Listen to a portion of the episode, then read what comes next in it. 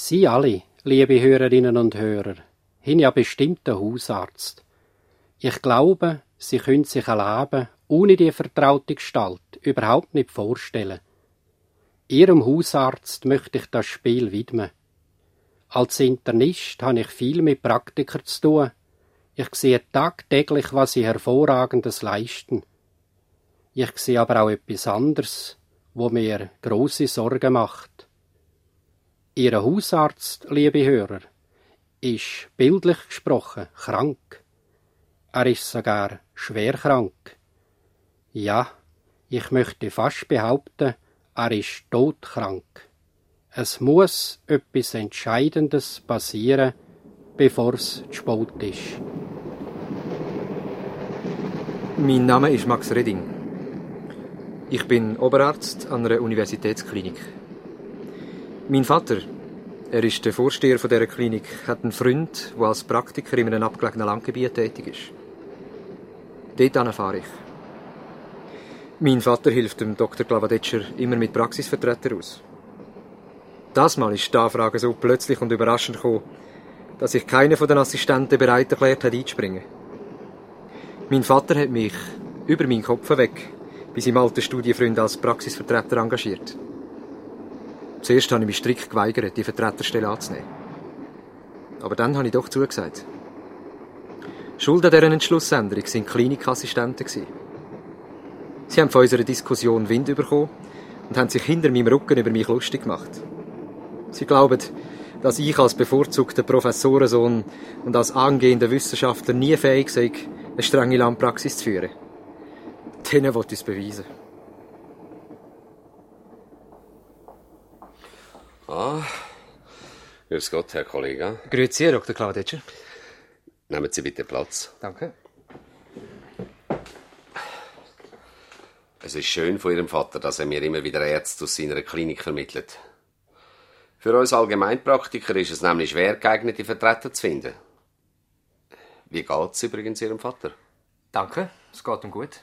Wir sind als Assistenten zwei Jahre an der gleichen Klinik. Gewesen. Ja, das hat er mir erzählt. Ihr Vater hat zuerst Praktiker werden. Das wissen Sie vielleicht noch gar nicht. Nein, er hat nie etwas erwähnt. Er ist schon in Unterhandlungen mit einem alten Praktiker gestanden. Sie haben sich nicht können einigen. Zum Glück. Der Medizin wäre ein großer Wissenschaftler verloren gegangen. Aha. Drum seine Vorliebe für die praktische Medizin. Ja, ihr Vater hat sich immer für die Belange der Praktiker eingesetzt. Ja, und jetzt wollen wir zusammen über die momentane Situation der praktischen Ärzte eine Arbeit schreiben. Es ist schön, dass Sie sich als Vertreter der jungen Generation für diese Probleme interessieren.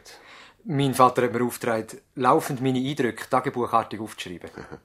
In seinen Klinikjahren hat er auch immer in Tagebüchern Erlebnisse und Beobachtungen aufgezeichnet. Er hat hier sehr intensiv und bewusst gelebt. Das ist heute noch so. Ja, nun, Herr Kollege Reding, ich hoffe, dass es Ihnen bei uns gut gefällt. Darf ich Ihnen meine Mitarbeiterinnen vorstellen? Gern. Ja. Das ist die Schwester Kathi. Grüezi, Herr Dr. Reding. Freut mich. Grüezi, Schwester.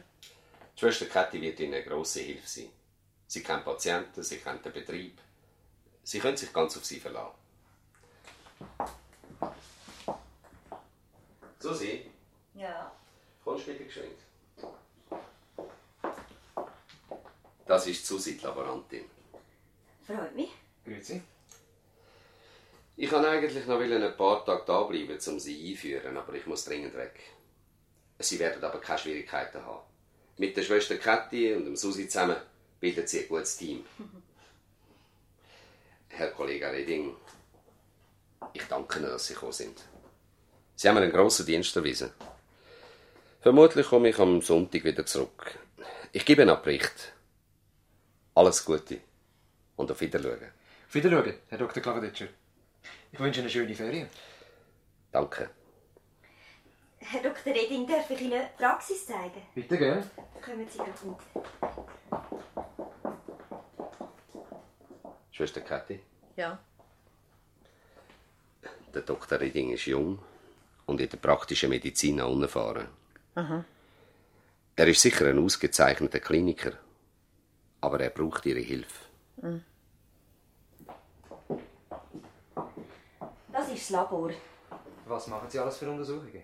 Hämoglobin, Senkungsreaktionen, Urinuntersuchungen, Blutzucker, selten Blutbilder. Cholesterin, Transaminase, Phosphatase Machen wir nicht. und bakteriologische Untersuchungen. Auch nicht. Wenn nötig, schicken wir Material in städtische Labor. Der Dr. Glavadetscher gibt nicht viel auf Laboruntersuchungen. Er vertraut mehr seiner Nase. Das hier ist das Röntgenzimmer. Dort im Ecken ist der EKG-Apparat. Wir brauchen den eher selten. Es ist ruhig da in der Praxis. Das wird sich gerade ändern. Punkt 2 geht's los. Der Dr. Glavadetscher hat die Patienten gut erzogen. Es sitzen bereits acht im Wartezimmer. Dort ist die Apotheke. Und das da ist der Behandlungsraum. Fürs Gipsen, für die Zahnextraktion und solche Sachen. Was? Zahnextraktionen? Ja, ist da kein Zahnarzt im Dorf? Nein, nein, einen Augenblick, der Dr. Glavadetscher fährt weg. Adieu! Adieu! Wo fährt der Dr. Glavadetscher eigentlich hin? In der Ferien geht er meistens in die Berge. Sie mögen ihn gut. Alle mögen ihn. Alle. Er ist ein hervorragender Praktiker. Daran zweifle ich nicht. Die einfache Praxiseinrichtung enttäuscht sie ein bisschen. Ja, enttäuscht ist eigentlich nicht das richtige Wort. Sie sind sich von der Klinik her natürlich an andere Möglichkeiten gewöhnt. Es wird nicht leicht sein. Ja, die Möglichkeiten in der Klinik, liebe Hörer, sind praktisch unerschöpflich. Dem Kliniker stehen alle nur erdenkbaren technischen und apparativen Hilfsmittel zur Verfügung und eine Unzahl von Fachleuten und Spezialisten. Es ist gut verständlich, dass sich der Dr. Reding in der neuen Umgebung nicht wohlfühlt. Er wird sich in der Praxis bestimmt schwer tun. Wie ist es nur erklärbar, dass die Klinik die Ausbildung so wenig auf die praktischen Ärzte ausrichtet, auf die, wo doch schließlich über 90 Prozent der Kranken betreuen. Vor allem hat die Klinik in der Ausbildung eins vergessen, dass der Mensch fünf Sinn hat und einen praktischen Verstand. Und auch etwas Wesentliches hat Klinik vergessen.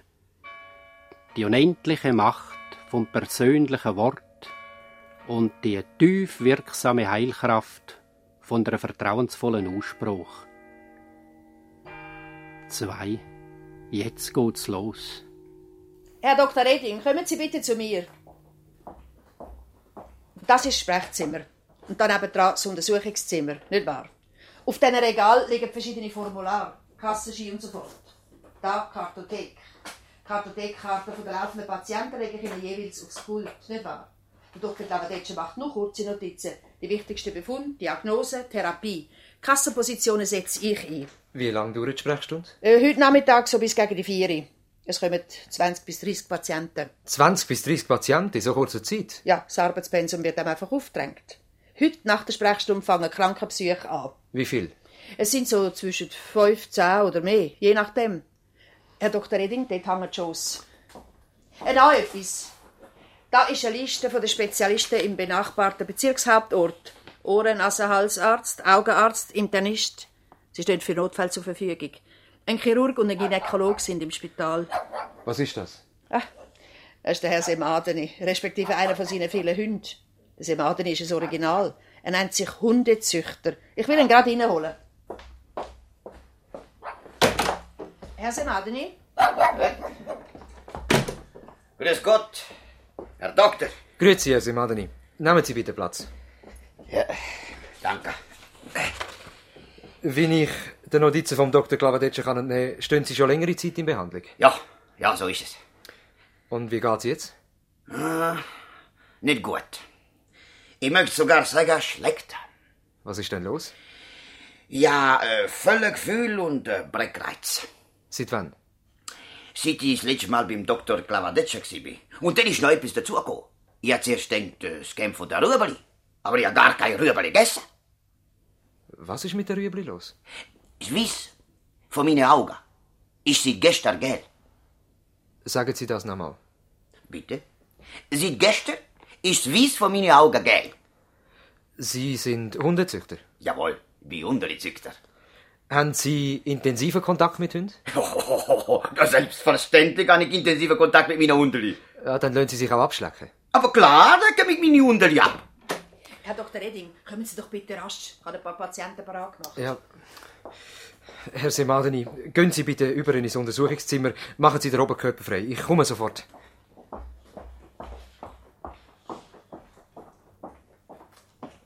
Da sind drei Patienten, Unterschenkelfrakturen. Da die Röntgenbilder. Grüezi miteinander. Grüezi, Herr Doktor. Der Dr. Klavadetscher meint, dass beim Herrn Rupp der Gips kann weggenommen werden Wir nehmen Ihnen nachher den Gips weg, Herr Rupp. Oh, gut. Da beim Herrn Gupse meint der Herr Dr. Klavadetscher, dass man den Gips noch soll zehn Tage sein lassen nicht wahr? Ich weiß. Der Herr Thuli da muss die nächste Woche ins Spital zur Nagelentfernung. Er ist bereits angemeldet. Das ist alles. Äh, Herr Dr. Edding, im Gang wartet ein Vertreter. Passieren Sie, machen Sie es kurz. Grüezi, Herr Doktor. Gut, dass Sie sich treffen. Ich habe mir erlaubt, in den Praxistrakt hineinzukommen. Das Wartezimmer ist voll. Ich bin in Eile. Ich bin der wissenschaftliche Mitarbeiter von der Firma Mediform. Es tut mir leid, ich habe jetzt keine Zeit. Nur eine Minute. Wir haben ein neues orales Penicillinpräparat auf den Markt gebracht. Es ist allen Konkurrenzpräparaten weit überlegen. In einer amerikanischen Universitätsklinik haben wir. Reihe versucht. Und Sie kommen Sie bitte auch Sie müssen entschuldigen, ich habe jetzt wirklich keine Zeit. Warten Sie da in der Apotheke. Ich komme später wieder. Bitte. Herr Semadeni, entschuldigen Sie bitte. Oh, macht absolut nichts. Wir wollen jetzt die Lungen untersuchen. Ha. Schnaufen Sie durch das offene Maul tief ein und aus.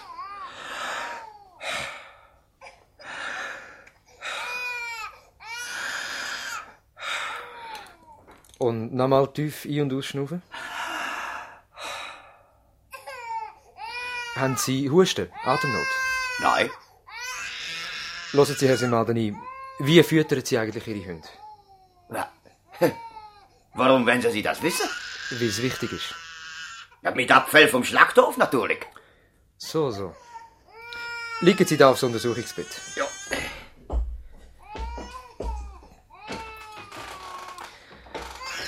Haben Sie mit Ihren Hunden schon Wurmkuren gemacht? Hä? Nein, nie. Äh,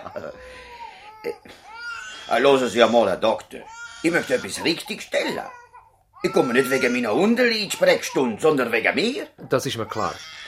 Tut's weh, wenn ich auf die Leber dagegen drücke? Ah. Oh, Herr Dr. Redding, könnten Sie mir den Kleinball geben? Ich sollte Blutentnahme machen. Kann das nicht die Mutter übernehmen? Nein, die macht alles noch schlimmer. Ich habe sie ins Wartezimmer geschickt.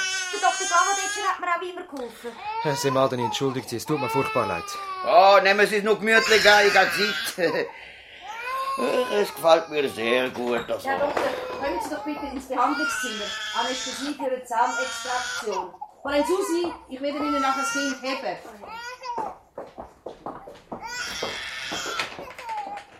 So. Machen Sie bitte das Maul auf. Der Herr Fetsch gehört nicht gut. Es gibt einen kleinen Stich. Im Röntgenzimmer sitzt Frau Villar. Was will sie? Frau Villar hat das Gefühl, sie sei am linken Bein gelähmt. Der Dr. Glavadetscher hat nie etwas Organisches festgestellt. Auch der zugezogene Neurolog nicht. Es ist sicher psychisch. Sie kommt aber heute wegen dem Sohn Alex. Ich tue ihn später untersuchen. Nein, nein, das ist nicht nötig. Warum nicht? Wenn die Mütter mit erwachsenen Söhnen in die Sprechstunde kommen, dann bestellt der Dr. Glavadetscher die Mütter in die Seelensprechstunde. Nicht wahr?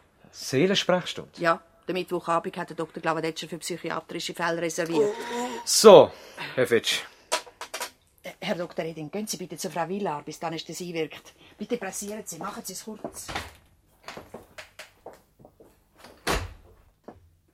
Ah, Sie sind der Praxisvertreter. Grüß Gott, Herr Doktor. Grüezi, Frau Villan. Ich persönlich habe zwar die verschiedenste Beschwerde. Sie werden noch von mir hören. Aber heute komme ich nicht wegen mir, ich komme wegen meinem Sohn Alex. Was hat er denn? Er ist appetitlos, redet nicht, setzt sich auf dem Arbeitsplatz nicht durch, er lässt sich alles bieten. Er ist ängstlich, er hat fürchte Hände. Mon Dieu, das stimmt doch etwas nicht. Frau Villar, kommen Sie am Mittwoch in die Seelensprechstunde. Wir werden dann darüber reden. Mon Dieu, mon Dieu, in dieser Praxis hat sich rein gar nichts geändert. Gut, ich komme. Aber ich habe noch eine Patientin mitgebracht, Miss Töchterli Trix. Was fehlt ihr? Sie hat einen Schlüssel verschluckt. Was hat sie? Sie hat heute Morgen einen Schlüssel verschluckt. Ja, das meldet sie erst jetzt. Schwester Kathi, ich möchte leuchten. Äh, wir haben es zuerst auch nicht können glauben. Wir haben den ganzen Vormittag den Schlüssel gesucht und nicht gefunden. Demnach muss ich ihn doch verschluckt haben. Ja. Schwester Kathi, machen Sie bitte dunkel, ich muss da leuchten. Trix hat den Schlüssel verschluckt.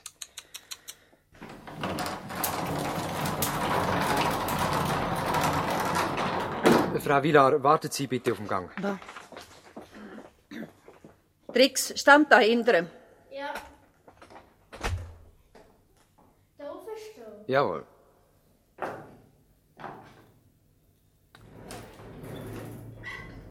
So.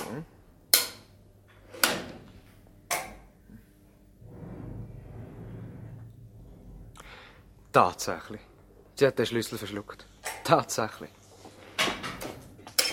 Frau Villa, kommen Sie bitte rein.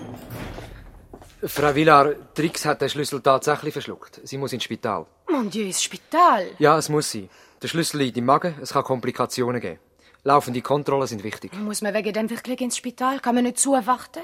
Wie hat der Schlüssel ausgesehen? Äh, Buffetschlüssel, nicht allzu groß. Eckig, Kanten. Nein, gestern ist, äh, äh, wie sagt man, der, der Bart vom Schlüssel, äh, pardon, der Schlüsselbart abbrochen. Herr Dr. Redding, der Dr. Glavadetscher hat in ähnlichen Fällen immer zugewartet. Wenn Sie versprechen, gut aufzupassen, Frau Villar, dann können wir zuwarten. Nicht wahr? Sie meinen doch auch, Herr Dr. Redding. Frau Villar, geben Sie dem Trix viel Herdöpfelstock. Danke, Schwester. Sie können sich auf mich verlassen.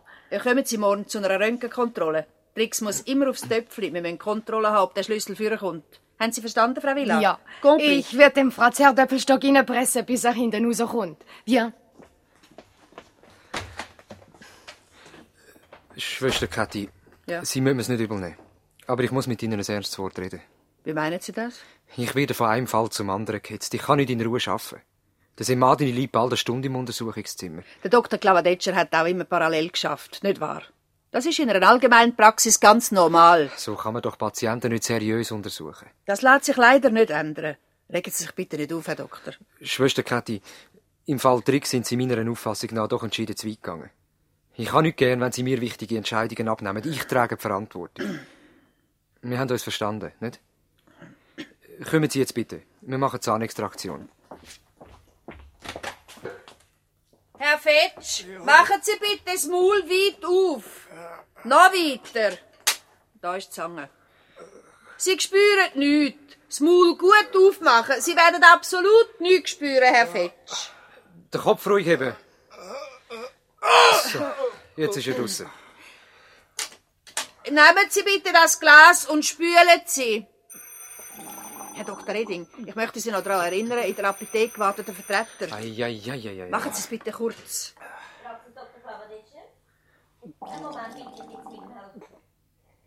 Herr Dr. Redding, Sie werden am Telefon verlangt. Nur einen Augenblick. Ich komme sofort. Haben Sie mich vergessen? Es tut mir leid, aber ich habe auch jetzt keine Zeit. Sie hören es ja selber, ich muss ans Telefon. Und im Untersuchungszimmer sitzt ein Patient und das Wartezimmer ist voll. Ich brauche wirklich nur fünf Minuten. Sehen Sie, Herr Doktor, da habe ich vergleichsweise alle im Handel befindlichen oralen Penicillinpräparate aufgezeichnet. Unser Präparat ist der Konkurrenzpräparat Es ist wirklich unmöglich jetzt. Ich mache Ihnen einen Vorschlag. Kommen Sie doch ein anderes Mal. Gut, ich komme morgen Nachmittag. Morgen geht's nicht. Kommen Sie übermorgen. Etwa so auf die Vier. Gut, dann komme ich übermorgen.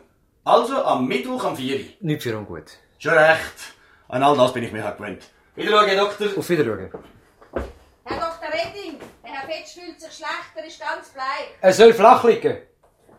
Fräulein Susi, wer verlangt mich am Telefon? Ein Assistent aus der Klinik. Die elenden Schnüffler. Fräulein Susi, gehen Sie bitte zum Semadeni und sagen Sie dem armen Kerl, ich komme sofort. Ja, gut. Ja, da ist Redding. Ah, grüezi Heini. Ah, es geht wunderbar. Warum ich so lange nicht das Telefon bin? ich habe gerade den Sport gelesen. Ja. Oh, sauglatt. Ist gut, ja. Ein Gruß an die Assistenten und an alle im hämatologischen Labor. Ciao. Verdammte Gaume. Herr Dr. Redding, kommen Sie bitte. Ist etwas mit dem Semadeni los? Schwester Kathi, Ja? kommen Sie auch mit.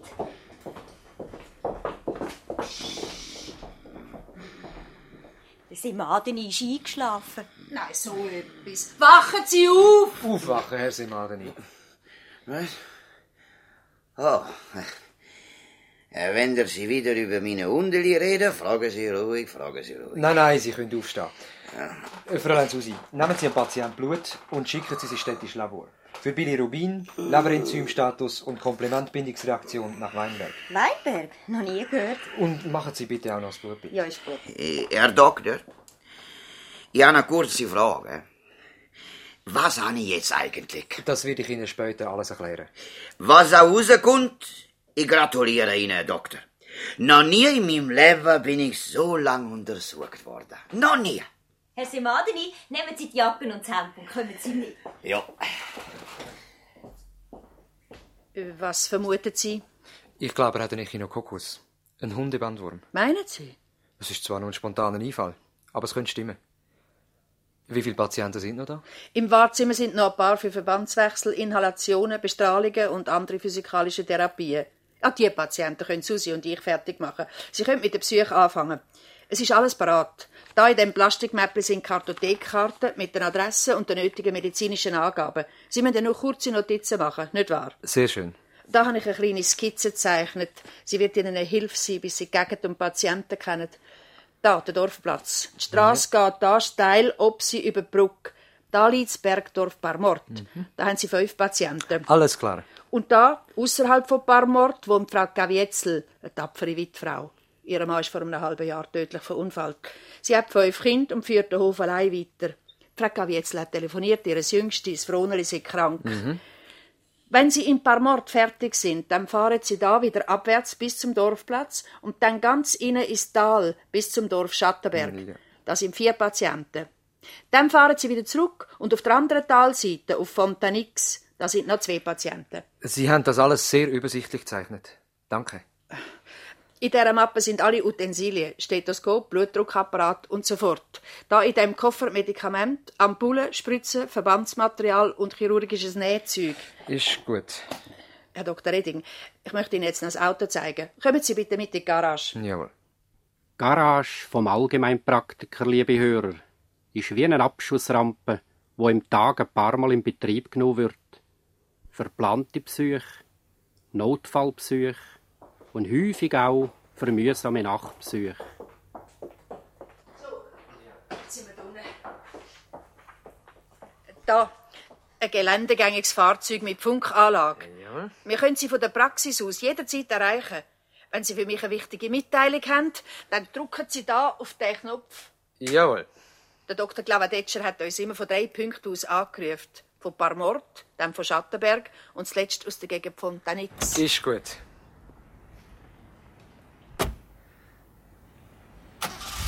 Auf Wiedersehen, Schwester. Gute Fahrt. Danke. Was könnten die grauen Garagenmauern alles erzählen? Vor allem über die besorgte und gespannte Stimmung bei der Abfahrt, weil der Praktiker ja nie weiß, was alles auf ihn zukommt. Manchmal wird er zu Patienten gerufen, wo ihn so belasten, dass er der Druck Tag und Nacht nicht mehr los wird. Tobi! Tobi, ruhig! Tobi! Grüß Gott, Herr Doktor. Grüezi, Frau Gavietzel. Der Tobi mag mich anscheinend nicht. Ich weiß nicht, was los ist. Sonst ist er immer so ruhig und friedlich. Kommen Sie doch bitte, Herr Doktor. Was ist mit Ihrem Töchter los? Seit gestern ist das Fronale ganz verändert. Er spielt nicht mehr, sitzt still umeinander und isst nicht. Heute Morgen jetzt auch nicht mehr wieder aufstehen. Und wie alt ist das Kind? Fünfjährig. Fronali, schau, der Doktor ist da. Grüezi, Froneli. Fronali, sag mir, Doktor, grüezi. Fronali, seja sina pulita e di ben di al signor Doktor. Sie müssen entschuldigen, Herr Doktor. Das Fronali ist sonst so ein zugängliches Kind. Das macht doch nichts, Frau Gavietzel. Dann wollen wir mal schauen. Klagt das Froneli über Schmerzen? Nein, Husten nicht. und Brechen? Auch nicht. Froneli, jetzt wollen wir mal hören, wie das Herzli poppert. Mhm. Mhm. Das Herzli schlägt normal. Heben Sie bitte das Kind, Frau Gavietzel. Jawohl.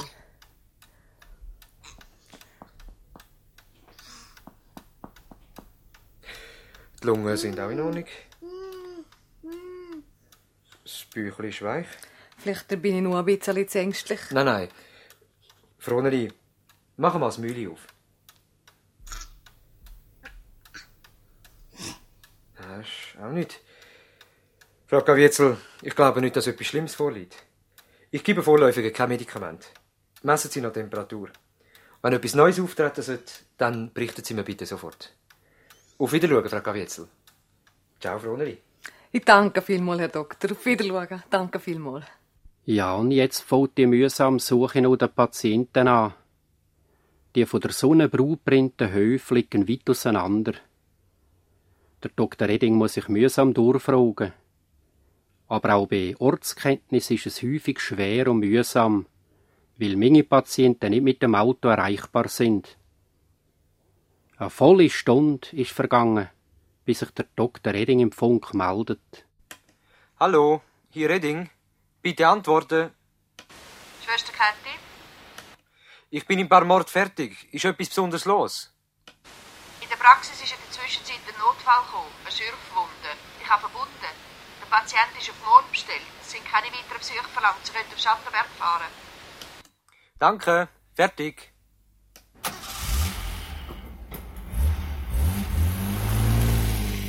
Schattenberg. Was heißt das, liebe Hörer? Das heißt, zuerst eine Viertelstunde abwärts in die Talsohle, dann 14 Kilometer über kurvenreiche Strassen, tief hinein ins Tal. Das gibt weitere 30 Minuten, wenn alles gut geht. Dann wieder eine halbe Stunde talauswärts nach Fonten X. Wie man das alles zusammenzählt und Besuchszeit dazu rechnet, dann gibt Stunden. Wie kann der Allgemeinpraktiker das schaffen, wo der Tag nur zwölf Stunden hat? In Schattenberg liegen die Häuser eng aneinander ums Dorfkirchli geschart. Patienten sind leichter zu finden. Der Dr. Redding kommt rascher vorwärts. Hier Redding. Bitte antworten. Da, Schwester Käthi. Keine weiteren Besuche verlangt. Sie können auf Fontaine X fahren. Danke.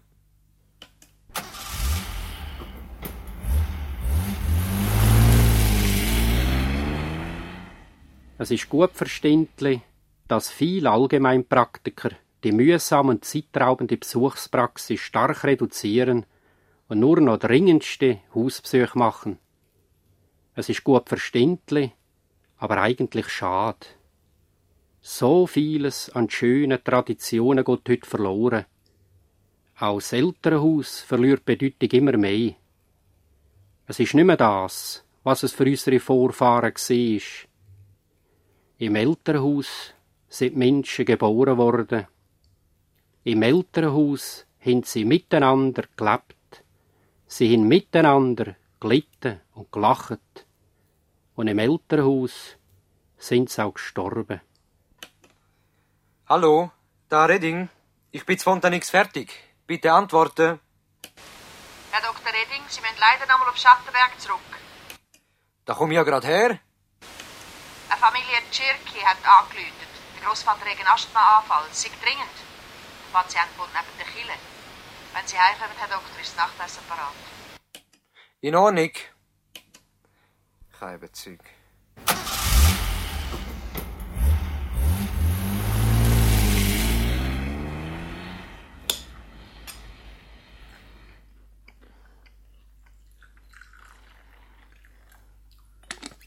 Bereits halb neun.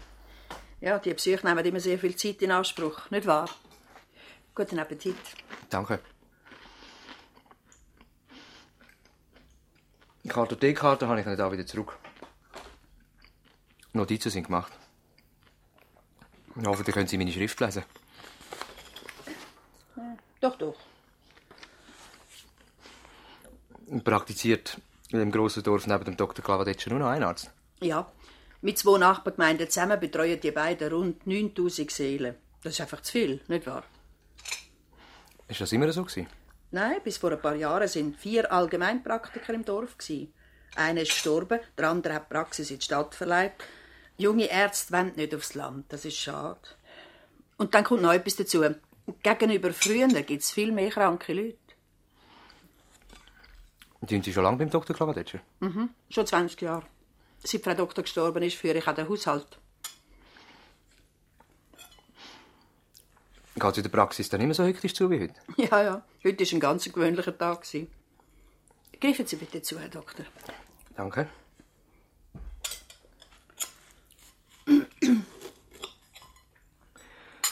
Frau Gavietzel in Parmort ist eine tapfere Frau. Ja. Was hat denn der Gavietzel eigentlich für einen Unfall gehabt? Beim Holzen hat er einen Schlag gegen die linke Lendenseite bekommen. Am gleichen Tag ist er in die Sprechstunde gekommen. Es ist alles ganz gut gegangen. Die Befunde sind vollständig normal. Gewesen. In der Nacht ist er plötzlich kollabiert. Und er musste notfallmäßig ins Spital gebracht werden. Er hat innere Blutungen gehabt wegen einer Milzruptur. Zwei Tage nach der Operation ist er plötzlich gestorben. Der Dr. Klavadetscher hat sich grosse Vorwürfe gemacht. Ja, aber warum denn? Er meint halt, er habe alles zu spät erkannt. Ja, das hätte er doch gar nicht früher können erkennen. Das ist doch unmöglich. Ja, das sagen alle zu ihm, aber es ist halt nichts zu machen. Er fühlt sich der Frau Gavietzel gegenüber schuldig. Darum bin ich so froh, Herr Dr. Reding, dass Sie das Froneri so gut betreuen. Was ist eigentlich mit dem Kind los? Ich habe nichts Gravierendes gefunden. Aber es gefällt mir nicht so recht. Frau Gavietzel ist zuverlässig. Sie wird sich auf dem Laufenden halten. Wo haben die denn da für einen Aktenstoß wieder haben? Ich möchte noch ein paar Sachen mit Ihnen besprechen, nicht wahr? Na, muss das jetzt sein? Der Dr. Klavadetscher hat immer gewünscht, dass man es während dem Nachtessen macht. Aber wenn Sie es nicht so wollen haben, dann kann ich mich schon danach richten. Nein, nein, schiessen Sie los. Also das sind Zeugnis, Versicherungsbericht, wo Sie heute noch mit ausfüllen. Wo es notwendig ist, hat der Dr. Klavadetscher Notizen dazu gemacht. Was, so viel Zeugnis? Mhm. Das ist ja purer Wahnsinn. Wann fängt morgen eigentlich die Sprechstunde an? Punkt halb acht, wenn die Locke pfeift. Aha, der TEE. mein Vater hat mir davon erzählt. Der Dr. Klavadetscher hat eine eigenartige Beziehung zu dem Zug. Besonders in letzter Zeit da hat er ihm immer ganz lang nachgeschaut. Vor ein paar Tagen hat er gesagt, der vorbeifahrende Überlandexpress mache eine Art Heimweh und eine Sehnsucht nach einer besseren Welt. Ach, lassen wir das. Also am Vormittag ist Sprechstunde, nicht wahr? Am Nachmittag Thorax-Durchleuchtung bei der dritten Primarklasse. Am halb sieben Vortrag beim Damenturnverein. Was? Ja, ja, Sie haben schon recht gehört. Vortrag beim Damenturnverein über Diätbehandlung bei Übergewicht. Das darf ja nicht wahr sein. Solche Pflichten gehören zu einer Landpraxis. Der Dr. Klavadetscher hat noch viele andere Aufgaben. Schulrat, Samariterverein, Aufsichtsrat beim Regionalspital, Schularzt, verschiedene Kommissionen und so fort. Damenturnverein. Sie müssen nicht viel vorbereiten. Es sind alles ganz einfache Leute. Sie sind dankbar für jeden Rat, den sie geben. Herr Dr. Reding, für heute Nachmittag möchte ich mich noch entschuldigen. Es ist bestimmt nicht so gemeint gewesen. Ist schon gut. Ich muss mich eigentlich entschuldigen. Ja, ohne Ihre Hilfe. Nein, ich weiß nicht. Jetzt lasse ich Sie allein.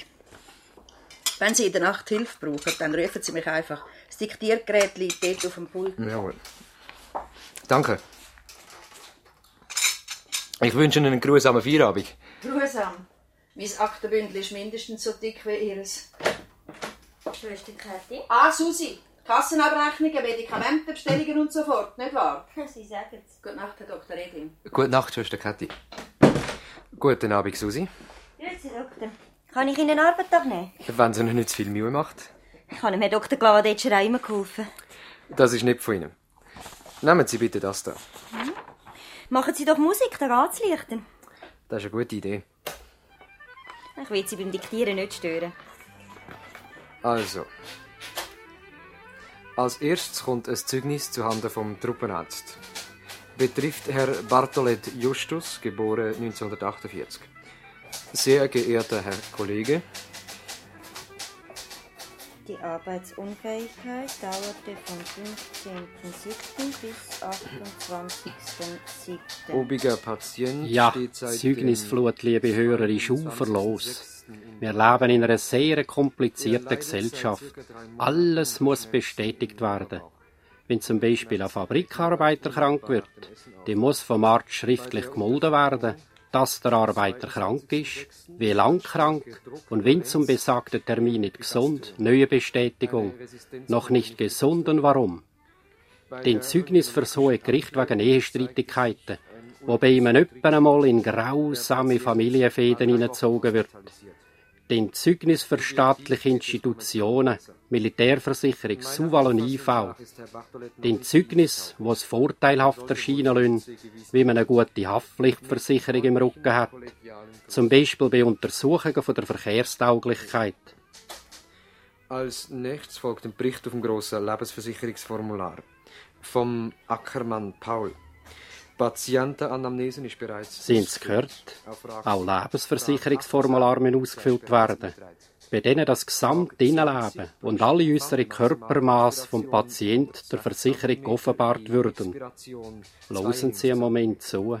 Es lohnt sich. 90, Halsumfang 35, Handgelenk rechts 17,5 cm. Frage 21 ja. bis inklusive 23 kann man vom Kartothekblatt direkt aufs Formular übertragen. Nein. Frage 24a Nein. 24b saniert. 24c Nein. 24d Ja. E Nein. F Nein und 24g Nein. Frage 25a, Eiweiß negativ, Zucker negativ. Liebe Hörer, falls Sie Ihren Hausarzt bei dieser geistreichen Arbeit in flagrante Etappe will, dann besuchen Sie ihn doch heimlich. Am besten zur Nacht zwischen 9 und 11 oder noch besser am Sonntagnachmittag. Frage 30b, kein Verdacht auf Ethylismus, Nikotin, Medikamentenabusus oder andere Exzesse. Frage 31a gut, B nein, C keine zusätzlichen Untersuchungen nötig. Datum und Unterschrift. Darf ich Sie kurz unterbrechen? Aber selbstverständlich. Ich habe heute Mittag Ihre Rüge an die Schwester Käthi gehört. Sie dürfen es ihr nicht übel nehmen. Sie hat es bestimmt nicht so gemeint. Das ist doch längst vergessen. Die Schwester Käthi war immer energisch, aber seit fünf, sechs Wochen hat sie sich stark verändert. Sie kann manchmal sehr heftig werden. Jetzt ist sie so deprimiert. Sie lacht auch nicht mehr. Warum denn? Ich weiß es auch nicht. Auch der Dr. Glavadetscher hat sich verändert. Es liegt wie ein Schatten über der Praxis. Ja, und hat Schwester Kathi nie etwas gesagt? Nein. Der Abreise vom Dr. Glavadetscher war auch gespässig, so plötzlich. Gar nicht geplant. Er hat sich in der letzten Woche von einem Tag auf den anderen entschieden, wegzufahren. Komisch. Während der letzten Woche hat er viel geheimnisvolle Telefon gehabt, die nicht gestört werden das ist gar nicht seine Art. Ich mache mir Sorgen um den Onkel. Onkel? Der Dr. Glavadetscher ist Ihr Onkel? Haben Sie das nicht gewusst? Nein, das habe ich nicht gewusst. Ich habe die Handelsmatur gemacht. Mein Onkel hat monatelang vergebene Praxishilfe gesucht. Da bin ich eingesprungen. Ich habe im Spital ein halbes Jahr Labor gelehrt. Jetzt bin ich da. Sie hängen an Ihrem Onkel? Ja. Er ist genau das, was ich mir unter einem guten Hausarzt vorstelle. Was stellen Sie sich denn unter einem Hausarzt vor? Ein Hausarzt ist ein ferngesteuertes Individuum, das Tag und Nacht auf Draht gehalten wird. Es muss alle Fähigkeiten des Ärztestandes in sich vereinigen, vom Zähneziehen bis zur Psychoanalyse. Das ist aber schnell gegangen. Die Definition habe ich immer und immer wieder gehört. Sie ist von meinem Vater. Die Definition ist gut. Es ist schon richtig, aber sie trifft nicht das Wesentliche. Was haben Sie denn daran auszusetzen? Ja, ich kann das nicht so ohne weiteres sagen. Ich muss darüber nachdenken. Machen Sie das bitte. Interessiert Sie das wirklich? Ja, es interessiert mich wirklich. Das ist eigenartig. Glavadetschus haben seit Generationen Ärzte in der Familie gehabt. Keiner von meinen Brüdern oder Cousins will Arzt werden. Mein Onkel ist der Letzte. Ich glaube, es ist eine Zeiterscheinung. Die guten Hausärzte werden verdruckt, sie sterben aus. Aha, das auch noch. Ich nehme schon. Da ist Praxis Dr. Claudetscher. Tschirki in Schattenberg? Ja, da bin ich ja gerade gewesen. Wieder Asthmaanfall. Hören Sie, nehmen Sie den Großvater sofort zum Bett aus. Setzen Sie ihn in den Lehnstuhl, damit er besser schnaufen kann. Ich komme sofort. Lieber Vater, es ist bereits halb zwölf nachts. Ich weiß nicht, ob ich nach diesem turbulenten Tag noch fähig bin, das Erlebte im Tagebuch geordnet aufzuschreiben. Der erste Eindruck ist deprimierend. Ich bin ohne Zweifel vom Klinikbetrieb her verwöhnt, wo uns alle nur erdenklichen Hilfsmittel zur Verfügung stehen. Heute kam ich das erste Mal mit der praktischen Medizin in Kontakt. Aber vielleicht sehe ich gerade deshalb alles unvoreingenommener und klarer. Zudem gehöre ich zur jungen Generation, die althergebrachtes, gegebenes und scheinbar bewährtes nicht einfach kritiklos hinnimmt. Vielleicht ist mein erster Eindruck falsch, aber ich möchte annehmen, dass die heutige praktische Medizin einer Revision bedarf. Es geht nicht mehr, dass einer alles macht. Es geht nicht mehr, dass mit einfachsten Hilfsmitteln Medizin betrieben wird, mit Stethoskop, Reflexhammer und Taschenlampe. Wir leben doch in einer Zeit, wo die Medizin daran ist, eine exakte, genau wägbare Wissenschaft zu werden. Aber trotz meiner Ernüchterung bin ich von der Arbeit nicht unbefriedigt. Im Gegenteil, etwas fasziniert mich. Ich weiß nicht, was es ist. Wir hatten heute einige interessante Fälle. Ein sechsjähriges Mädchen hat einen Schlüssel verschluckt. Die Spitaleinweisung wird kategorisch abgelehnt. Und dann bin ich einer Rarität auf der Spur. Ich glaube, ein Patient hat einen Echinococcus. Und ein Fall beschäftigt mich ganz besonders. Ein fünfjähriges Kind, das ohne Lokalbefunde apathisch im Bettchen liegt und ständig wimmert. Ich fürchte fast, es wird sich etwas Schlimmes entwickeln. Ich werde morgen wieder schreiben. Gute Nacht, Vater. Gute Nacht. Was der Dr. Redding da gerade äh, über die Hausarzt ins Tagebuch hineingeschrieben hat, liebe Hörer, das will man nicht überwerten. Er wird seine Ansicht schon noch ändern. Was uns jetzt viel mehr beschäftigt, sind typische Aussprüche, wo wir während der Sprechstunde gehört haben. Machen Sie es kurz. Ich habe keine Zeit. Pressieren. Der nächste bitte. Das Wartezimmer ist voll. Mangel an Zeit und Patientenflut ist ein bedrückendes Grundmotiv, wo der Allgemeinpraktiker Tag und Nacht begleitet.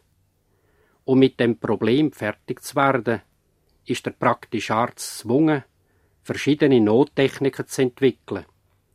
Erstens, er konzentriert sich auf Notfall. Er repariert sichtbare Schäden. Zweitens, der Praktiker spezialisiert sich darauf, die Spreu vom Weizen zu trennen. Er sondert die Leichtkranken von den schwereren organisch Kranken ab. Die organisch Kranken behandelt er selber, wenn es sie zulässt. Sus weist er sie an Spezialisten oder Spitäler weiter. Aber äh, verfällt der Allgemeinpraktiker damit nicht wesentlich von seinem ärztlichen Auftrag? Wird er durch die miserablen Umstände nicht immer mehr zu einem Techniker oder Handwerker degradiert, zu einem Weichensteller, zu einer Schaltzentrale? Ja, ich als Arzt stelle noch eine Frage. Was heißt eigentlich leicht? Und was heißt schwer krank? ist der ärztliche Auftrag wirklich erfüllt, wie bei einem schwerkranken Patient der sichtbare Schaden behandelt ist?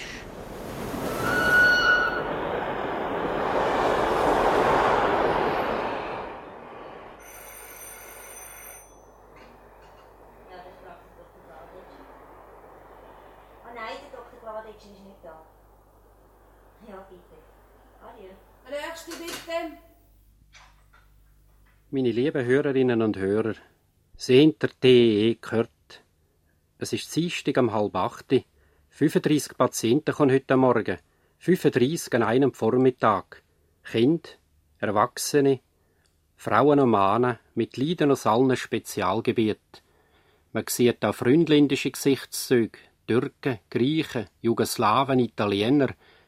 Und immer wieder hört man es gleich. Machen Sie es kurz. Pressieren. Der nächste bitte. Das Wartezimmer ist voll. Am Viertel ab zehn wird der Dr. Redding aus der vollen Sprechstunde zu einem Notfall gerufen. Ein Architekt ist auf einem Bauplatz wegen einem Herzinfarkt plötzlich zusammengebrochen. Mittlerweile ist es bereits zwölf geworden. Der Dr. Redding ist immer noch nicht zurück. Es warten noch zehn Patienten. Für die Mittagspause bleiben 20 Minuten. Am zwei geht's weiter. In der dritten Primarklasse ist ein Tuberkulosefall entdeckt worden. 25 Mädchen und 20 Buben müssen durchleuchtet werden. Und der nächste. Arm fallen lassen. Einschnaufen. Ausschnaufen. Husten. Jawohl. Der nächste bitte. Der nächste bitte. Vor einer halben Stunde hat Frau Gavietzel telefoniert. Sie wünscht den Besuch. Dem Froneli ging schlecht. Der Doktor Eding kann aber nicht weg, er muss fertig durchleuchten. Und zudem sitzen noch zwölf Patienten im Wartezimmer. Wegen Froneli macht sich der Doktor Eding Sorgen. Er spürt, wie etwas auf ihn zukommt, dem er sich nicht mehr gewachsen fühlt. Ich bin froh, dass Sie so geschwind gekommen sind, Herr Doktor. Seit wann hustet das Kind? Seit heute Nacht. Und seit wann hat es frohnere Temperatur? Vor zwei Stunden habe ich sie gemessen. 37,8.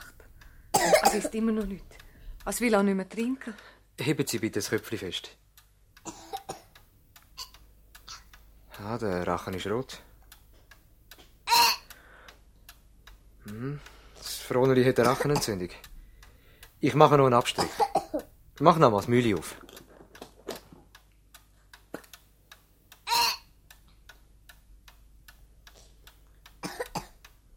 So. Geben Sie dem Kind Penicillinsirup und die Zäpfchen. Sie müssen mich ständig auf dem Laufenden halten, Frau Gavietzel. Froneli. Gell Sie? Sie müssen mich ständig auf dem Laufenden halten. Jawohl. Auf Wiedersehen. Auf Wiedersehen, Herr Doktor. Herr Dr. Redding, machen Sie bitte noch einen Besuch bei der Frau Stüssi. Sie wohnt auf dem Dorfplatz. Was fehlt ihr? Unfall. Sie ist aus dem Fenster gefallen. Frau Stüssi ist sonst Patientin vom Internist Huber. Dann soll doch der Dr. Huber den Besuch machen. Spezialisten machen keine Hausbesuche. Herr Doktor, bitte vergessen Sie nicht um halb sieben den Vortrag im Leuen. Ja, ja, fertig. Sterne, Fünfe.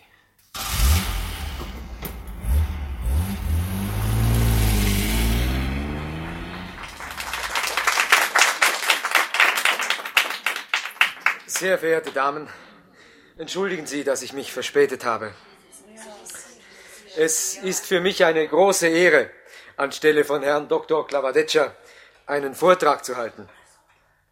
Ihre Wahl des Themas zeigt mit aller Deutlichkeit, dass Sie die Zeichen der Zeit verstanden haben.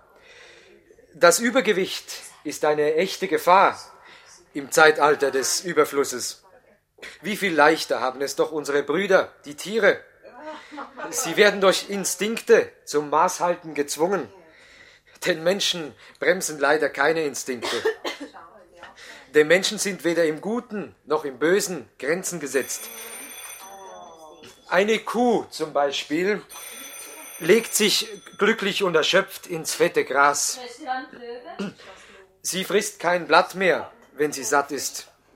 Verehrte Damen, was macht der Mensch in der gleichen Situation? Herr Dr. Redding, das Telefon. Ich kann jetzt unmöglicher weg. Nein, wirklich, es geht nicht. Es sagt aber dringend. Was? Der Kiefer ausgehängt. Kiefer Gut, ich komme. Lieber Vater, ich glaube, ich habe herausgefunden, was mich fasziniert. Es ist wohl der enge Kontakt mit dem pulsierenden Leben. In der Klinik sind die Patienten aus ihrem Milieu herausgelöst. In der kühlen Klinikatmosphäre fühlen sie sich gehemmt, gespannt. Sie zeigen nicht ihr wahres Gesicht. Ganz anders hier in der Praxis, wo die Patienten im gewohnten Milieu leben, in der Familiengemeinschaft, mit Tier und Natur. Auch der Arzt ist irgendwie Glied dieser Gemeinschaft, von der eine fühlbare Kraft ausstrahlt. Ein Urteil, lieber Vater, muss ich heute schon revidieren. Auch in der ambulanten Praxis lässt sich mit einfachsten Mitteln gute Medizin betreiben. Ich kann das auch aus den Aufzeichnungen von Dr. Klavadeccia deutlicher sehen. Eine große psychische Belastung, wenigstens für mich, sind die Hausbesuche. Die zeitraubenden Fahrten zwingen einen zu größter Eile. Verschiedene wichtige Untersuchungen können überhaupt nicht durchgeführt werden. Die persönlichen Kontrollmöglichkeiten sind ungenügend. Man ist ganz auf die Zuverlässigkeit der Angehörigen angewiesen. Ich habe dir gestern von Froneli berichtet, dem fünfjährigen Kind. Der Zustand hat sich eher verschlimmert. Froneli liegt immer noch apathisch im Bettchen und wimmert. Das Benehmen des Kindes passt einfach nicht zu den geringgradigen klinischen Befunden. Aber auch in einem turbulenten Praxisbetrieb gibt es Ruhepunkte, sonst wäre alles nicht auszuhalten. Heute Nacht hütet Schwester Kathi das Telefon, morgen ist Jahrmarkt. Am Vormittag kommen nur wenige Patienten in die Sprechstunde. Es bleibt mir also genügend Zeit und Muße, die schriftlichen Arbeiten zu erledigen. Ich kann mich dann auch um die schwierigen Fälle kümmern, vor allem um Froneli und um eine Frau Stüssi, die sehr wahrscheinlich mit Suizidabsichten aus dem Fenster gesprungen ist und sich dabei eine Unterschenkelfraktur zugezogen hat. Ich freue mich auf die ungestörte Nachtruhe und auf den ruhigen Tag. Gute Nacht, Vater. Gute Nacht. Jetzt sind wir beim Kernproblem, liebe Hörer. Es ist nicht damit tun, dass man der Patient nur medizinisch versorgt, dass man Diagnosen stellt und dass man Beschwerden und sichtbare Defekte behandelt. Der Patient muss auch ärztlich betreut werden. Das gilt für Patienten, wo sich krank fühlen oder die krank würden, weil sie unglücklich sind, wie zum Beispiel die Frau Stüssi. Das gilt umgekehrt auch für Patienten, wo wegen Krankheiten Erlebnisverarbeitungsstörungen erleiden, wie zum Beispiel der Architekt, wo wegen einem Herzinfarkt von einer Sekunde auf die andere aus dem aktiven Leben rausgerissen wird und sich mit der neuen Situation nicht abfinden kann. Das Wichtigste bei der Betreuung von diesen Patienten ist das persönliche Wort, das wunderbarste und einzige Instrument, das die Wechselwirkung von Seele und Körper entscheidend beeinflusst. Das einzige Instrument, wo Trost, Hoffnung, Mut und Vertrauen vermitteln kann. Diese menschliche Betreuung ist das Wesentliche an der ärztlichen Idee, am ärztlichen Auftrag. Dass Zeit für diese Mission immer weniger langt, darunter leidet der gute Hausarzt am meisten. Aber die leidtragenden, liebe Hörer, das müssen wir uns ganz klar vor Augen halten. Die Leidtragenden sind nicht Hausärzte, sondern Patienten. Die Leidtragenden sind wir alle. Mitmenschlichkeit ist heute überall in Gefahr.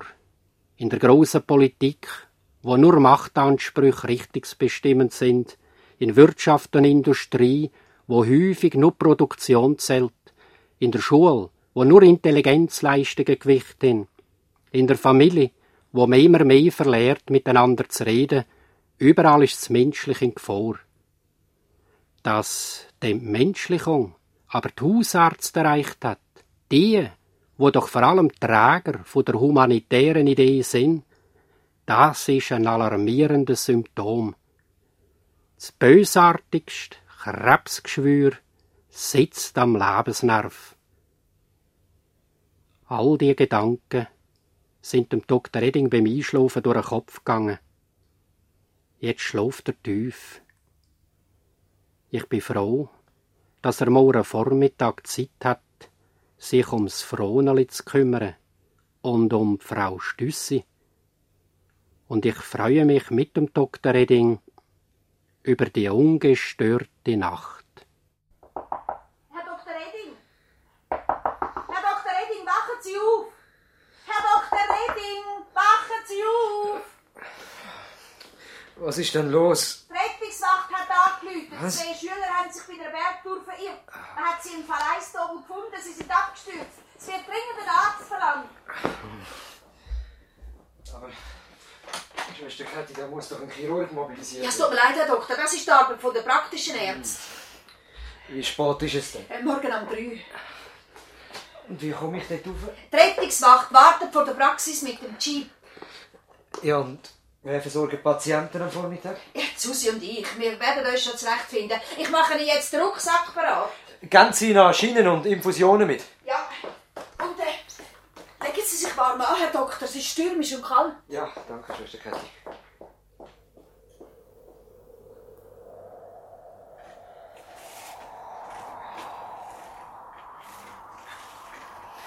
Achtung! Langsam! Vorsicht. Jetzt da durch. Langsam. So, tragen in die Hütte hier.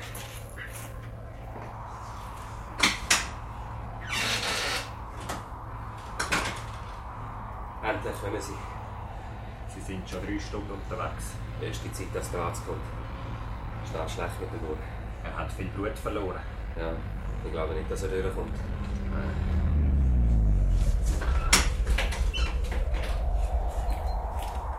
Grüezi, Herr Doktor. Grüezi. Wir haben lange auf Sie gewartet. Wir sind stecken geblieben. Zwei Buben sind abgestürzt. Ja, ja, es gehört. Jürg haben wir gerade in die Hütte getragen. Er ist schwer verletzt. Sein Bruder Toni haben wir zuerst aus dem Doppel geholt. Er liegt dort hinten in der Baracke aufgebahrt. Er ist tot. Weiss der Jürg, dass der Toni tot ist? Nein, er weiß es nicht. Der Helikopter. Kommen Sie in die Hütte, Herr Doktor.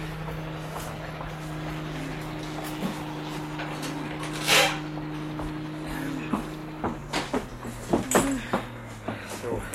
Machen Sie bitte am Jürg Anfang. Jawohl. Binden Sie den Stauschlauch um den Oberarm. Sofort, Doktor. Und Sie heben Sie bitte den Infusionsbüchel. Ja. Jürg, hörst du mich? Los, es gibt jetzt einen Stich. Infusionsbüchel höher heben. Ja. So. Den Stauschlauch lösen.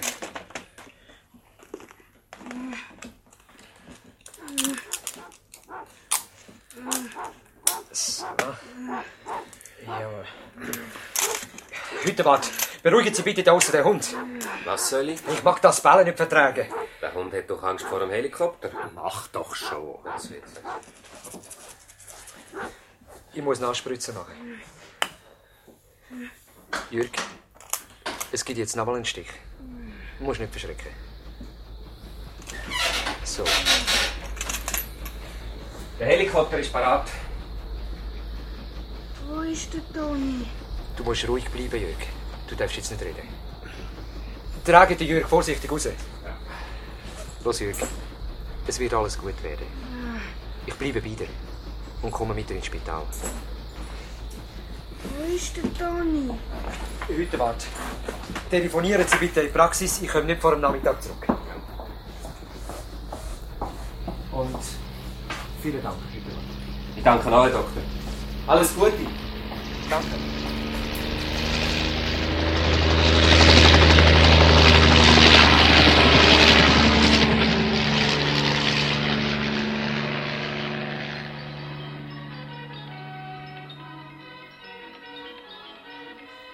Der eine Bub ist tot. Furchtbar.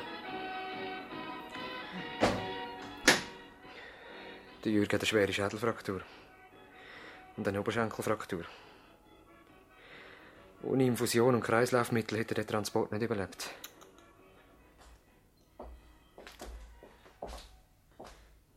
Wie ist es in der Praxis gegangen? Wir haben alles gut können erledigen. Es sind sieben Patienten gekommen.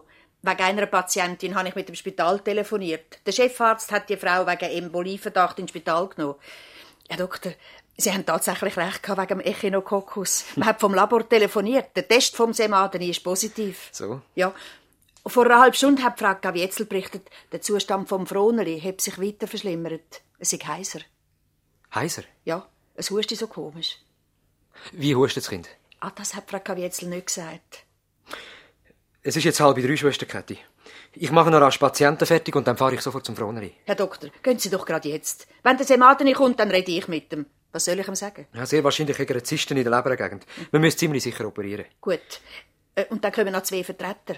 Ich verhandle mit ihnen. Gut. Auf die fünf sind dann die psychiatrischen Fälle bestellt. Ah ja, Frau Villar. Ja, und ein Alkoholiker. Eine Gardinenpredigt wird wieder für zwei Monate wirken.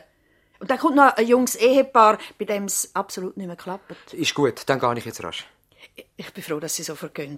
Frau Gavietzel war am Telefon sehr besorgt. Ich habe es deutlich gespürt, sie hat Angst.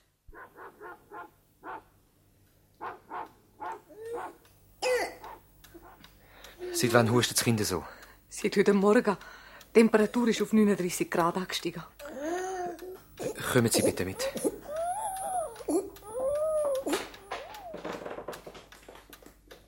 Gavietzel,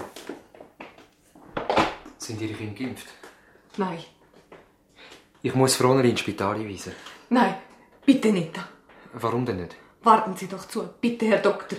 Aber Sie sehen doch selber, der Zustand hat sich trotz der Therapie verschlimmert. Frau Gaviezels Froneli ist ernstlich krank. Das sehe ich doch auch, Herr Doktor. Warum wollen Sie dann das Kind nicht ins Spital gehen? Warten Sie doch bitte, wenigstens bis morgen. Bitte. Nein, das geht nicht. Das Froneli muss jetzt ins Spital. Ich habe die anderen Kinder meiner Schwester übergeben. Ich kann mich ganz an Fronali widmen. Ich halte sie bestimmt auf dem Laufenden, Herr Doktor. Bitte. Frau Gavietzel, ich lehne jede Verantwortung ab. Sie machen mir's nicht leicht. Setzen Sie den Penicillinsirup ab und geben Sie am Froneli das Medikament an, nach Vorschrift. Ich melde mich heute nochmal. Auf Wiedersehen, Frau Gavietzel.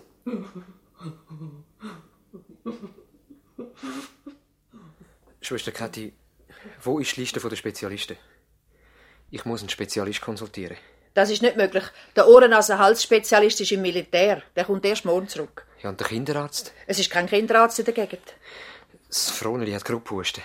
Ich sollte unbedingt Kehlkopf spiegeln, aber das geht doch im Bauernhaus nicht. Ich vermute, es hat Kehlkopfdiphtherie. Aber wir haben doch seit Jahren keine Diphtheriefälle mehr. Es sind Kinder aus der Stadt im Dorf. Das Froneli hat mit ihnen gespielt. Aber auch eine ganz gewöhnliche Kehlkopfinfektion kann doch gruppähnlichen Husten machen. Schwester Kathi, Sie kennen doch den Dr. Glavadetscher genau. Was würde er in dem Fall unternehmen? Das wollen Sie tatsächlich wissen. Ja? Ich glaube, er würde das Kind ins Spital einweisen. Sehen Sie, das wollte ich auch machen. Aber Frau Gavietzel weigert sich. Ich kann das nicht begreifen. Ist doch eine vernünftige Frau. Ihre Reaktion ist psychologisch gut erklärbar. Der plötzliche Tod vom Mann im Spital ist für sie ein Schock gewesen, nicht wahr? Sie sieht im Spital eine Art äh, letzte Station. Der Dr. Glavadetscher muss öppe gegen solche Einstellungen ankämpfen. Ja, aber was soll ich denn machen? Das Froneli sieht schrecklich aus. Nicht auszudenken, wenn ihm etwas passieren Eine unmittelbare Gefahr liegt ja nicht vor. Frau Gavietzel ist sehr zuverlässig. Sie haben neue Medikamente gegeben und im Notfall wären wir ja rasch im Spital, nicht wahr? Schwester, telefonieren Sie bitte ins Bakteriologische Institut. Vielleicht haben die schon das Resultat vom Rachenabstrich. Gut. Äh, ich schicke ihn auf Frau Villa rein. Ja.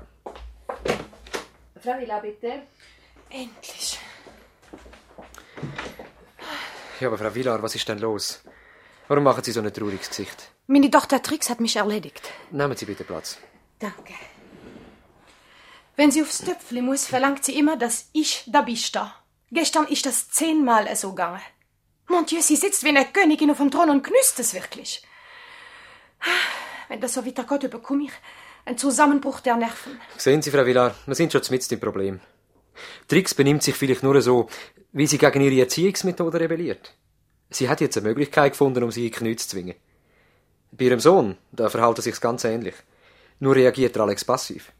Er ist schüch, er wagt sich nicht zu verteidigen. Es ist nicht gut, Frau Villar, wenn Sie dem Kind allzu viele Vorschriften machen. Das will ich mit Ihnen jetzt mal alles ausführlich besprechen. Severin ist ein Güllerloch runtergefallen. Kommen Sie schnell. Severin, Hey, das ist der Knecht vom Bauernhof nebenan. Mon Dieu, mon Dieu, der Severin. kennen Sie ihn? Aber selbstverständlich kenne ich der Severin. Wer kennt der Severin nicht? Darf ich mitkommen und helfen? Ja, bitte, Frau Villar. Kommen Sie mit.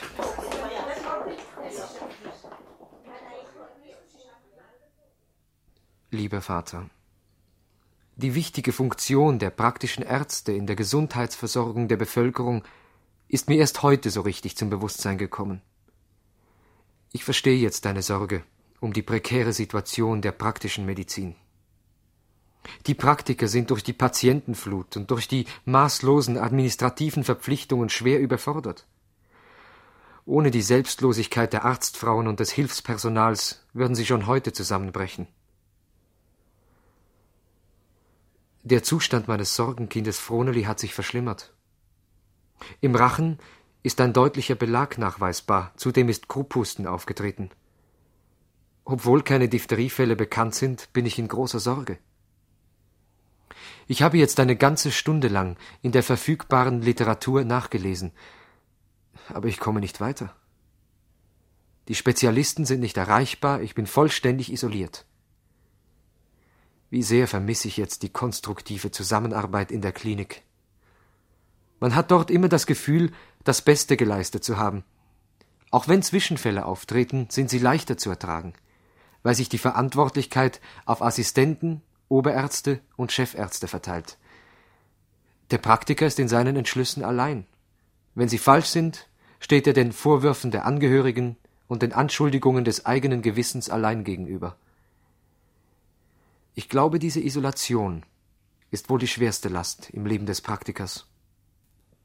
Und dass es immer wieder Ärzte gibt, die alle diese Belastungen freiwillig auf sich nehmen, ringt Hochachtung ab. Lieber Vater, während der nächtlichen Jeepfahrt in die Berge habe ich mich gefragt, wieso geht der Hund immer heulend auf mich los, wenn ich Froneli besuche? Frau Kavietzel betont immer, dass sich Tobi sonst nie so benimmt. Spürt das Tier instinktiv etwas Drohendes?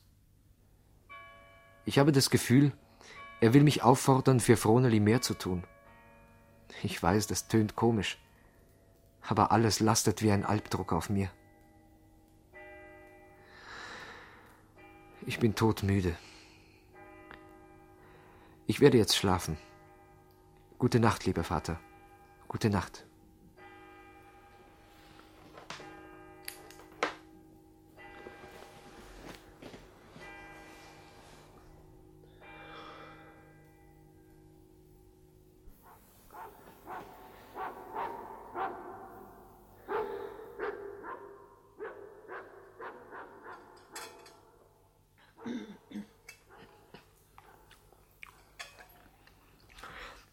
Haben wir heute Morgen wirklich 30 Patienten gehabt? Ja, ja.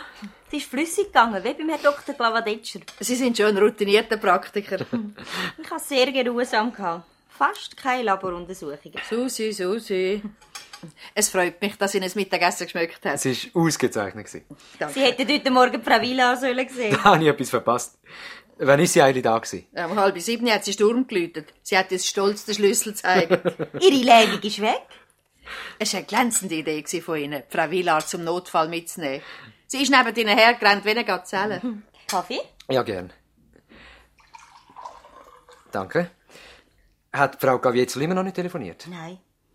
Ja, sie hat mir doch ausdrücklich versprochen, am 11 Uhr anzurufen. Ja, das hat sie. Ich habe vor dem Mittagessen ein paar Mal vergeben probiert, sie zu erreichen. Ich bin beunruhigt. Das ist doch gut zu erklären. Sie hat das Telefon nicht im Haus, die Nachbarn sind wahrscheinlich fort. Ja, vielleicht möchte sie berichten und kann nicht weg. Ja, das glaube ich kaum. Sie könnte ja eins von den Kindern ins Dorf verschicken, nicht wahr? Ja, die Kinder sind gar nicht daheim, sie sind bei der Schwester. Ach, so ist das. Ja, dann will ich es noch mal probieren. Wenn das Telefon wieder niemand abnimmt, läutet sie doch einen Mesmer an. Er wird sicher eins von seinen Kindern zu Frau Gavietzel abschicken. Das ist eine gute Idee. Entschuldigen Sie mich bitte. Sie sorgen sich ums Froneli. Ja, das tue ich. Herr Dr. Redding, ich bin Ihnen eine Antwort schuldig. Ich weiß, ja. Wieso wollen Sie eigentlich ausgerechnet von mir erfahren, was ich über Praktiker denke? Sie sind doch in dem Milieu aufgewachsen. Sie haben viel gehört und viel gesehen. Sie haben sich sicher Ihre eigenen Gedanken gemacht. Ja, das ist wahr. Und was haben Sie an der Definition von Ihrem Vater auszusetzen? Für mich ist nicht das Wesentliche am Hausarzt, dass er von Haus zu Haus rennt, Wunden näht, gipst, bestrahlt und operiert. Viel wesentlicher ist, dass er versucht, im Inneren vom Mensch, sozusagen im persönlichen Haushalt, Ordnung zu schaffen. Aber der Praktiker kann die Aufgabe immer weniger erfüllen. Der Dr. Glavadetscher sagt immer, die Hausärzte führen einen Zwei-Fronten-Krieg. Die erste Front ist die Überlastung, die zweite der Vertrauensbruch. Der Kampf an dieser zweiten Front scheint mir als Frau viel gefährlicher zu sein, weil er unbemerkt abläuft. Das Wichtigste bei der ärztlichen Betreuung ist doch ein tiefes Vertrauensverhältnis. Das Vertrauen ist wie eine Brücke vom Arzt zum Patient. Schon heute stehen viel zu viele störende Kontrolleure auf dieser Brücke. Die Kassen, die Behörden, die Versicherungen und im Hintergrund lauert das Ungeheuer die Staatsmedizin. Mein Onkel sagt, wenn sich die auf die Brücke verschiebt, dann bricht sie zusammen.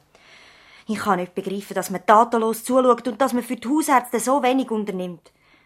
Es wäre doch für die menschliche Gesellschaft enorm wichtig, dass in jedem Dorf und in jedem Stadtbezirk gute Hausärzte wären. So gleichsam Ruhepol, von denen Entspannung und Vertrauen ausströmt. Susi, das haben Sie sehr schön gesagt. Ich habe den Mesmer erreicht. Er geht selber zu Frau Gavietzel. Susi, sie ist bald zwei. Gestern hat man mir im Bakteriologischen Institut gesagt, dass wir um diese Zeit einen Arzt erreichen können. Geben Sie mir das Telefon bitte daher, wenn die Verbindung klappt. Ist gut.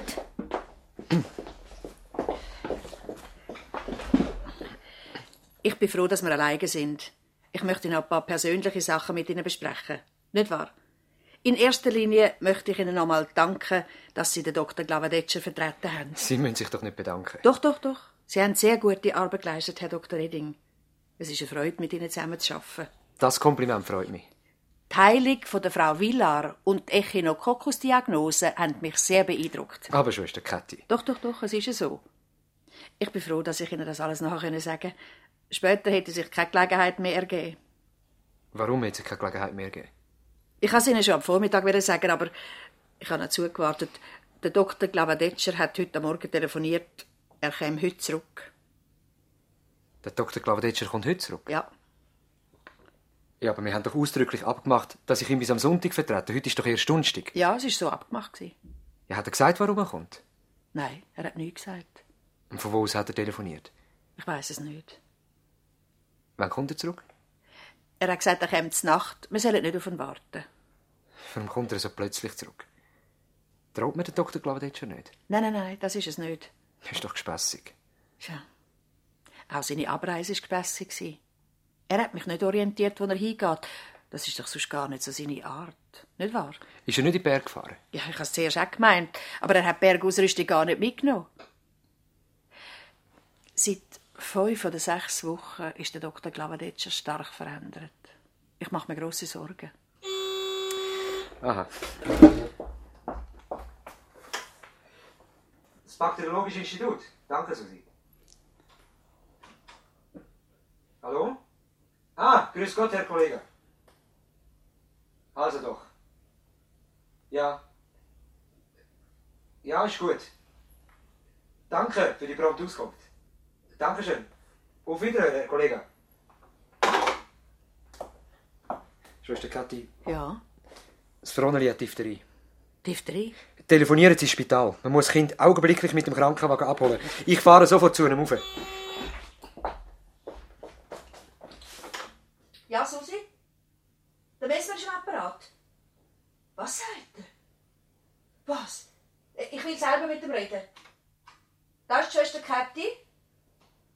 Seit wann? Was? Ist nicht wahr. Sagen Sie der Frau Kavietzel, der Dr. Reding käme sofort. Gehen Sie bitte zu Frau Kavietzel und helfen Sie ihr. Ja, der Doktor kommt augenblicklich. Ist gut, ja. Herr Dr. Reding. Ja. Am Froneri geht es sehr schlecht, es hat Atemnot. Oh, das ist schlimm. Ich brauche Ihre Hilfe, Schwester Kathi. Sie müssen auch mitkommen. Es ist doch so gewesen, wie Sie vermutet haben. Frau Kavietzel hat nicht können weg. Schwester Kathi, packen Sie Sambubsteck ein. Und nehmen Sie Zugi mit. Ja. Es gibt, dass wir den Messmer abgeschickt haben. Das Kind ist plötzlich unruhig geworden und hat Krämpfe bekommen. Und jetzt hat es Erstickungsanfälle. Das Diphtherie-Serum. Ja, kann ich alles. Susi, Ja? telefonieren Sie ins Spital. Der Krankenwagen muss Froneli sofort abholen. Das Kind hat Kehlkopfdiphtherie. Und der Otolog soll sich im Spital bereit machen. Jawohl. Schwester Kathi, kommen Sie bitte. Ich fürchte, wir sind Sport.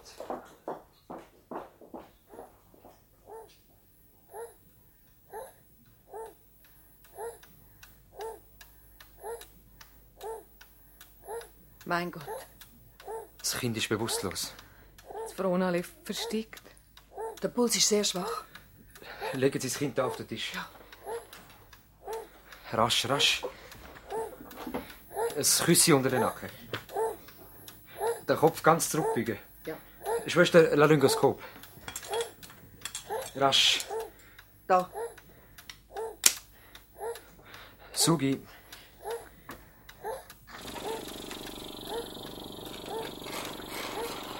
Es ist alles voll Zeichen im Schleim. Stieltupfer. Tubus. Da. Das Köpfchen noch wieder zurückbeugen. Ja. Ich bring den Tubus nicht in den Kehlkopf rein.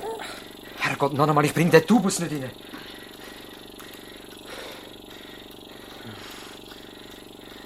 Das Froneri schnauft nicht mehr.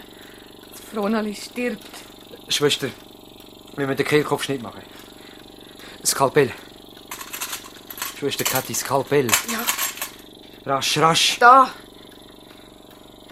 Frau Gavietzel, heben Sie bitte die Lampe. Jawohl. Ich muss Licht haben. Ja. Tupfer. Katheter zum Absaugen.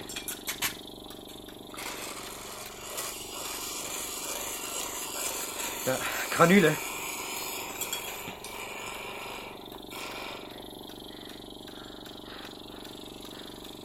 Atembüttel.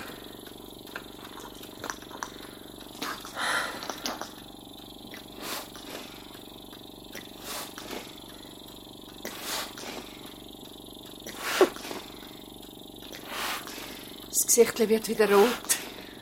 Fronali. Sie verwachen. Froneli.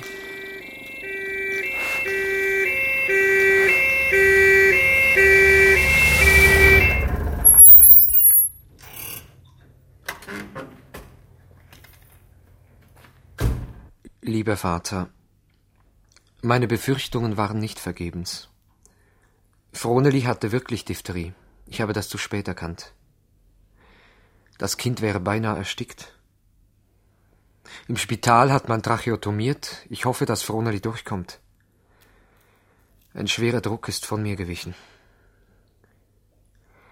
Während dieser kurzen Vertretung habe ich in konzentrierter Form die wichtigsten Praxissituationen durchlebt. Der junge Praktiker muss über bittere Enttäuschungen das erlernen, was ihn die Klinik in der Ausbildung nicht gelehrt hat. Andererseits hat der routinierte Praktiker keine Möglichkeit, seine reichen Erfahrungen weiterzugeben. Sie gehen für immer verloren. Klinik und Allgemeinmedizin müssen sich enger verbinden. Der Praktiker muss vor allem in den Geisteswissenschaften geschult werden. Der moderne Hausarzt muss zur Elite der Ärzteschaft gehören. Als Verantwortlicher und Träger der ärztlichen Idee mit seiner Gesamtschau könnte der gute Hausarzt wegweisend sein, an dem sich die Klinik orientiert, damit sie sich nicht zu einer seelenlosen, allzu spezialisierten Retortenmedizin mit all ihren schädlichen Auswüchsen entwickelt. Die Bedeutung der Praktiker wird weit unterschätzt. Wir müssen sie in jeder Form unterstützen. Der gute Hausarzt liegt im Sterben. Wir haben zu unserer großen Überraschung erfahren, dass Dr. Klavadetscher heute Nacht aus den Ferien zurückkehrt. Es sind alle besorgt. Mir ist aufgefallen, dass Dr. Klavadetscher schlechter aussah. Könntest du deinen Freund nicht für ein paar Tage zur Untersuchung in die Klinik nehmen? Ich würde für ihn gerne die Vertretung noch etwas ausdehnen. Morgen wird Dr. Klavadetscher die Praxis wieder übernehmen. Ich werde den TEE wohl zum letzten Mal hören. Gute Nacht, liebster Vater. Gute Nacht. Wie ist es gegangen? Gut, der Dr. Redding hat sie ausgezeichnet vertreten. Das habe ich auch nicht anders erwartet. Beim Froneli hat er hervorragende Arbeit geleistet. Sie, das Kind ist schon bewusstlos und cyanotisch gsi. Der Dr. Redding hat den Tubus nicht in den Kehlkopf hineingebracht und hat müssen den Kehlkopfschnitt machen. Der Krankenwagen wird spät kommen. Der Dr. Redding ist der beste Vertreter, den wir je hatten. Ja, in der Klinik ist er der kommende Mann. Schade, dass er nicht Praktiker wird. Wir haben auch Kliniken nötig, die für uns eintreten und unsere Sorgen verstehen. Denken Sie, Frau Villar ist geheilt? Wie hat er das noch gemacht? Beim Semadeni hat er einen Echinococcus entdeckt.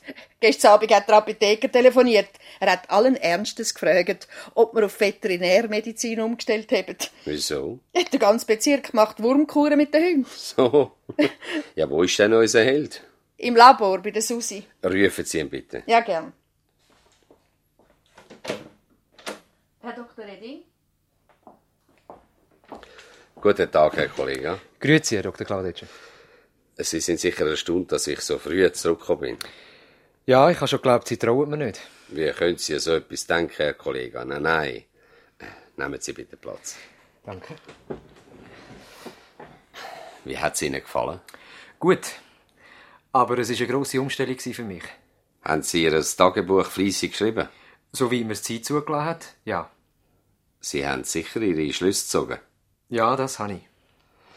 Mich würde jetzt weniger interessieren, was Sie von Praktikern denken. Viel eher möchte ich wissen, wie Sie von unserer Sicht aus Klinik beurteilen. Die Klinik leistet ohne Zweifel hervorragend.